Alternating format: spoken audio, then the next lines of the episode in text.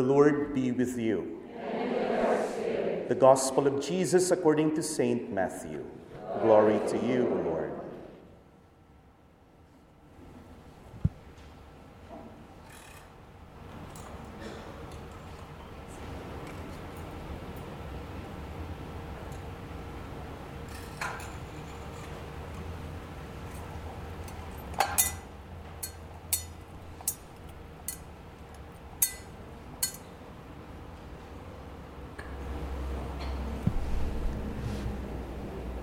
Jacob was the father of Joseph, the husband of Mary, of whom Jesus was born, who is called the Messiah.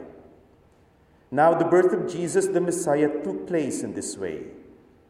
When his mother Mary had been engaged to Joseph, but before they lived together, she was found to be with child from the Holy Spirit. Her husband Joseph, being a righteous man and unwilling to expose her to public disgrace, planned to dismiss her quietly. But just when he had resolved to do this, an angel of the Lord appeared to him in a dream and said, Joseph, son of David, do not be afraid to take Mary as your wife, for the child conceived in her is from the Holy Spirit. She will bear a son, and you are to name him Jesus, for he will save his people from their sins. When Joseph awoke from sleep, he did as the angel of the Lord commanded him. He took Mary as his wife. The Gospel of the Lord. Praise to you, Lord Jesus Christ.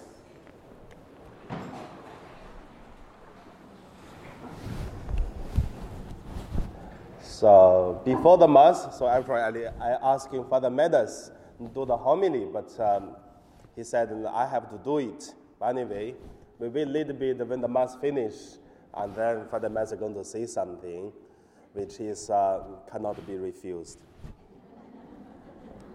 So today it is our parish uh, feast day, but we don't celebrate the 19th of March.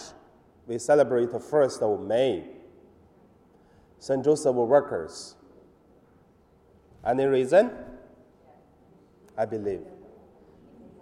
Because, yeah, because we are free today. But I would say, sure, there is one of the reason, but there are more reasons we celebrate St. Joseph workers. First, let's set up our meditation or sharing topic we call workers. First, let us look at the St. Joseph workers. Joseph was the one, he is a carpenter, he works. He is the father taking care of Mary and Jesus. He works as a husband, as a father, as a, a, a man in the family. You know, the man, which is very important 2,000 years ago, and which is today, is more important, the woman in the families in Philippines. So who control the money in the families in Philippines? The mother, isn't it? So who has money? Who has the right? So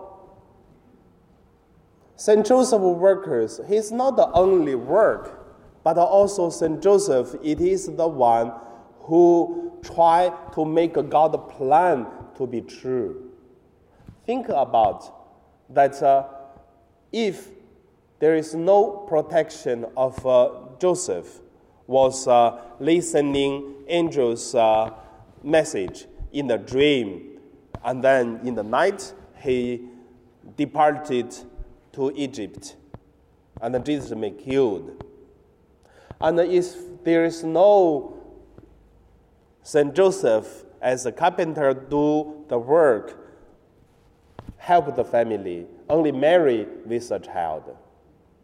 Or even more, if Mary, that is uh, marry a man which is uh, a drunkard, a gambler, or um, men without, the responsibilities for the family, for the mother, for the child. Today we see a lot.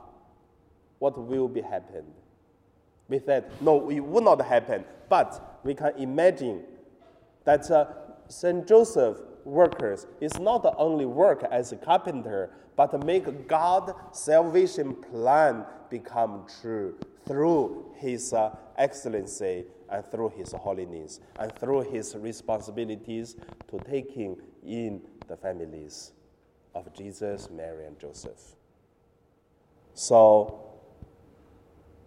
St. Joseph, there still have other things. Because there is a book. When I was a childhood at uh, the month of St. Joseph, so we read each story once a day. So for 30 days and 30 stories about uh, St. Joseph. It's very interesting. The second point, let us look at uh, St. Joseph workers of uh, our St. Joseph parish. This with reasons. We say why we celebrate the 1st of May but not the 19th of March. Because we are holiday today. 19th is not a holiday. Yeah, very true and also very strong reason. But also, I want to say, by chance of God's plan, that uh, St. Joseph workers, it is a public holiday date in Hong Kong, and then we celebrate. I call that is also God make our feast day special with uh, most of our OFWs, the workers. It's a very interesting uh, meaning to combine together. And also, when we celebrate, we are not only celebrate, we live out this uh. Joseph workers' spirituality through our life.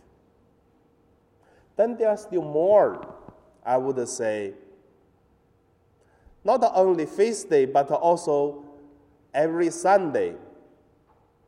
Our St. Joseph uh, parish have so many volunteers to serve the Mass to serve the church, and also to serve the people. We are big numbers, and also we have very big uh, communities to support the parish activities and the liturgies. That is also workers. We work for God, we work for our faith, we work for our holiness. So that is also St. Joseph workers in our parish very important. So we celebrate our faith day. I always say in different ways. The Chinese parish celebrate the feast day should do what? Restaurant, big meal, 300, 500 each person, and go to uh, Admiralty at the, I think, fifth floor or fifth floor uh, fifth floor, fourth floor, I forgot, uh, So that is big restaurant. So with 90 tables, of course, 90 tables not enough for us, but we don't do in that way. How do we celebrate our feast day in St. Joseph? I found this very interesting way. We do it with a Holy Eucharist. I believe that is the best way to celebrate. And also, each year we celebrate our St. Joseph worker, the feast day, with uh, our own way to make the show of uh, Christmas, Passion of Christ, or some other things. With uh, a beautiful mind and then strong wisdom to use uh, simple tools but make this uh, sharing of our story with uh, the stories of Jesus in different communities.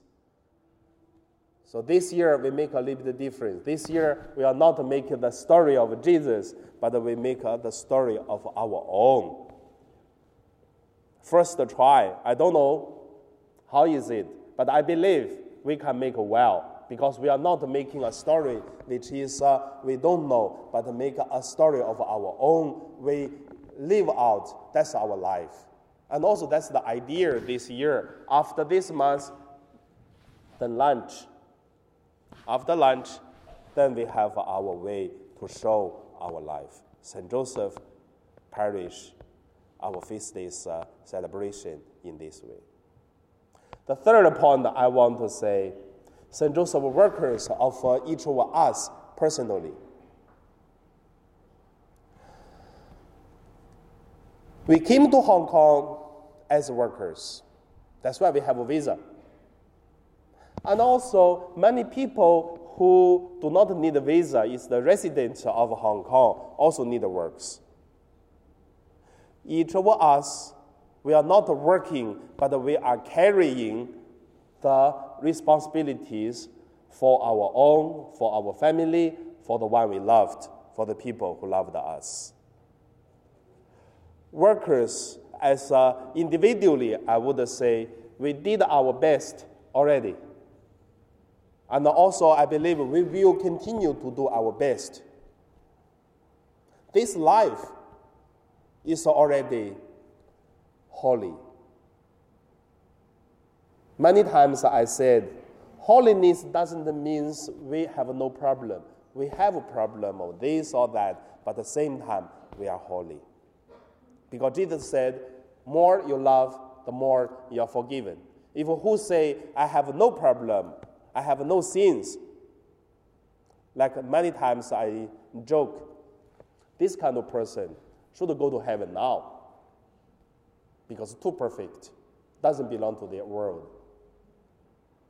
So through the works, through the life, through our best trying, we live with our God.